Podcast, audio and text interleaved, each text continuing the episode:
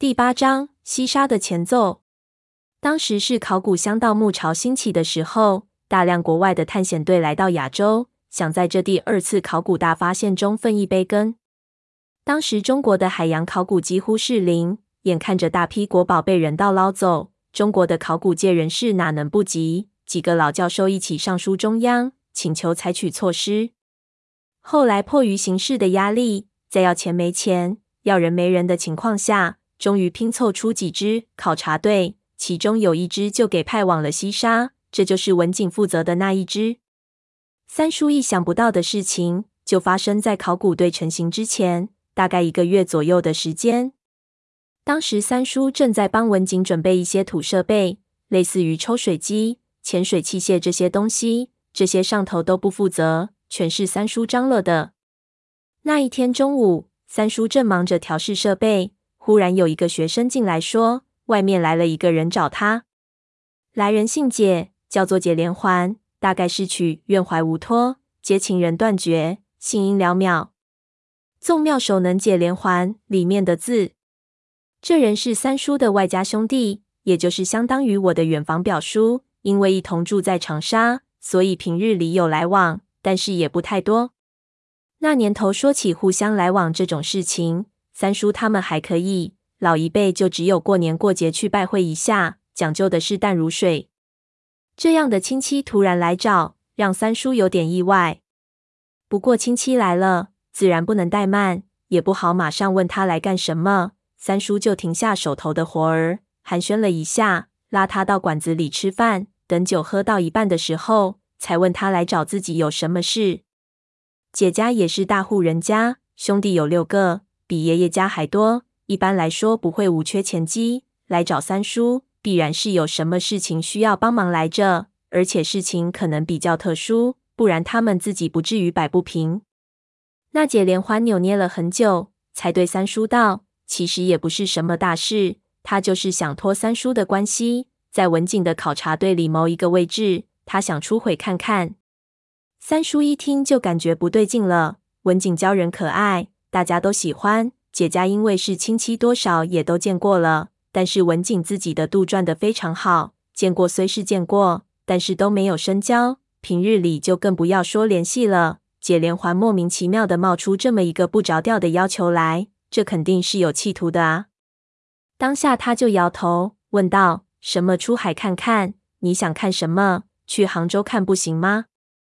解连环为难的挠头，说着他不能说。要是一定要知道。就当他有笔买卖在那边，他也是受人之托。三叔又问他为什么不自己想办法雇艘渔船，又不是很花钱的事。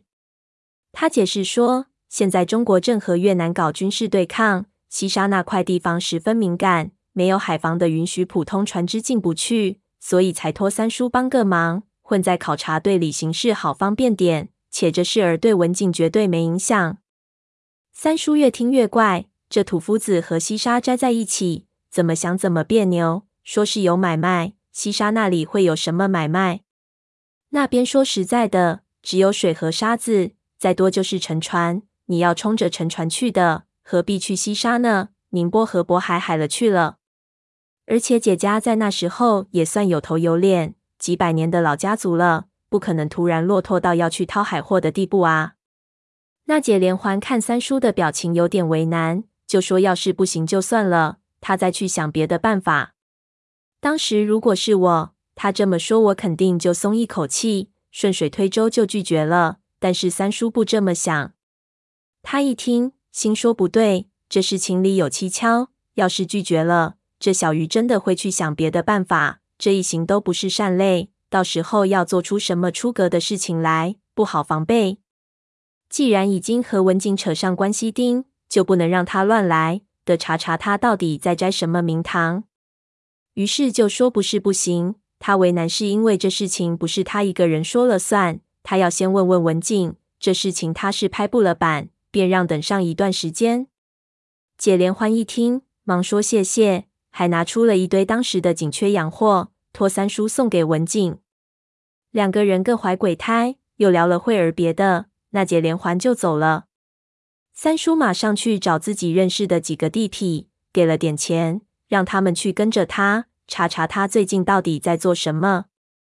那时候的地痞是消息最灵通的一帮人，不久就有了消息，说跟了这姐连环好几天了，发现他就是一个二世祖，平日里也没什么爱好，只喜欢听花鼓戏，朋友也都是三教九流一群，非常平常。要说蹊跷，就只有一个地方奇怪，就是他最近一段时间，不知道为什么和一个洋人来往密切，经常隔三差五的去一个茶馆和一个洋人见面，谈也不谈多少时间。十分钟就走。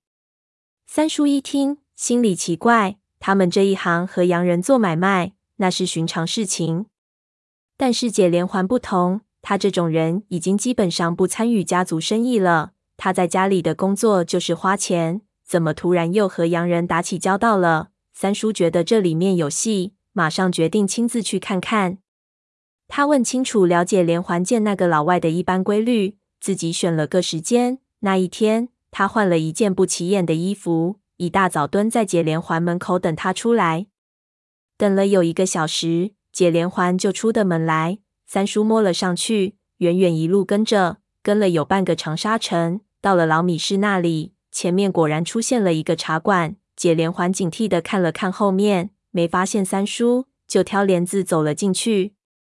三叔心中大喜，三步并作两步窜上去，到窗口一看。正看到解连环在一位置上坐了下来，而位置的对面果然坐了一个老外。那老外一头白发，虎背熊腰，看不出是哪国人，但是气色极其好，坐在茶馆里就像一只熊一样。现在正似模似样的喝茶，还穿着拖鞋，看着自若的劲儿，肯定在中国混得长了，早就习惯盯长沙的市井生活。三叔打量了那老外一下。发现这人看着还有点面熟，好像在哪里见过，不由就有点纳闷。和他做过生意的老外，一只手就能数完了，绝对没有这个人。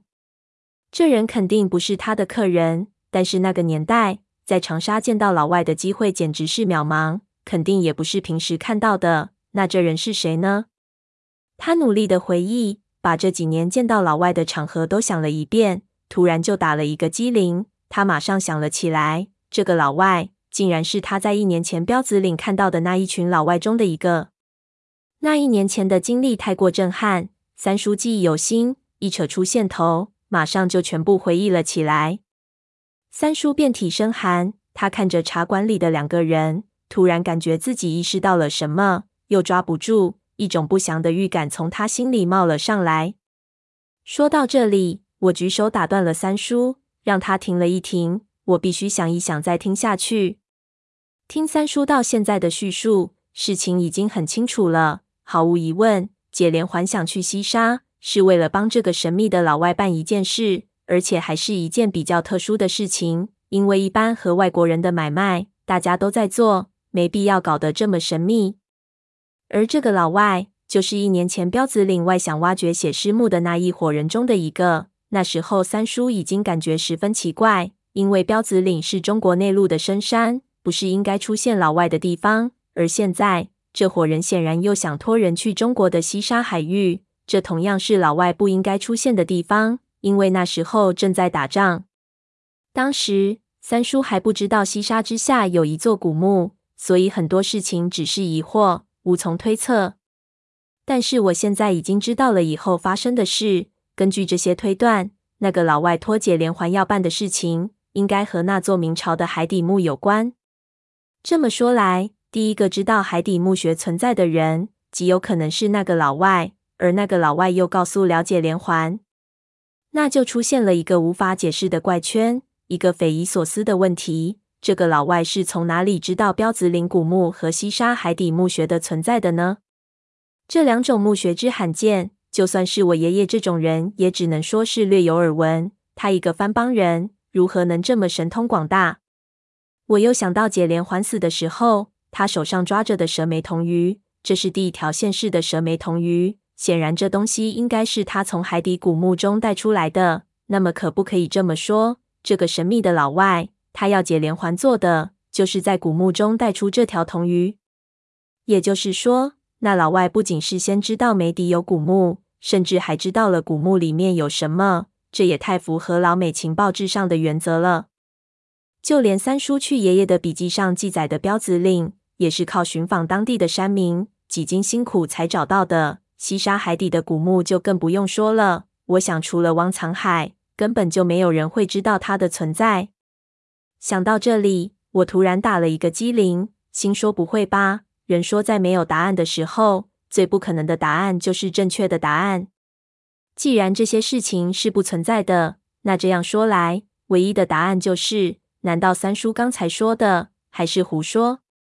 这人有过前科，我一下子就心虚了，马上看向他，看他的表情是不是不对。三叔见我脸色阴晴不定，不知道我想到了什么，一看我看他，就问我怎么了。我试探道：“三叔，你可不能再骗我了，都说到了这份儿上丁。”你再骗我就真不厚道了。三叔看着我的表情就奇怪，问我为什么这么想。我把我的顾虑一说，他听了之后突然皱起了眉头，也看向我。我一看完了，这反应似乎是被我揭穿了，不知道怎么说了，心里不由就沉甸下去。没想到他看了我几眼，忽然道：“你想的太绝对了，事情不是这样的。其实。”那几个老外当时并不知道那西沙底下到底有什么，他们只是知道那个地方的下面必然有什么东西而已。我问道：“你从哪里知道的？”三叔道：“这是他们后来亲口告诉我的。其实这几个老外就是现在阿宁所在那家公司的老板，而这家公司的创始人，你知道是谁吗？”我摇了摇头。三叔道。就是从你爷爷手里骗走战国帛书的那个美国人。我一听，几乎下巴掉了下来，道：“是他。”三叔点子点头，道：“就在这一次去西沙之前，我亲眼见过他一次。他已经快不行了，现在靠机器维持生命。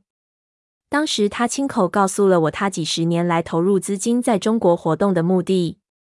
那是什么？”我问道。三叔道：“整个事情的起因。”就是当年他骗走的那张战国帛书。当年他还是一个教会的中学教师，偶尔做一些倒卖古董的勾当。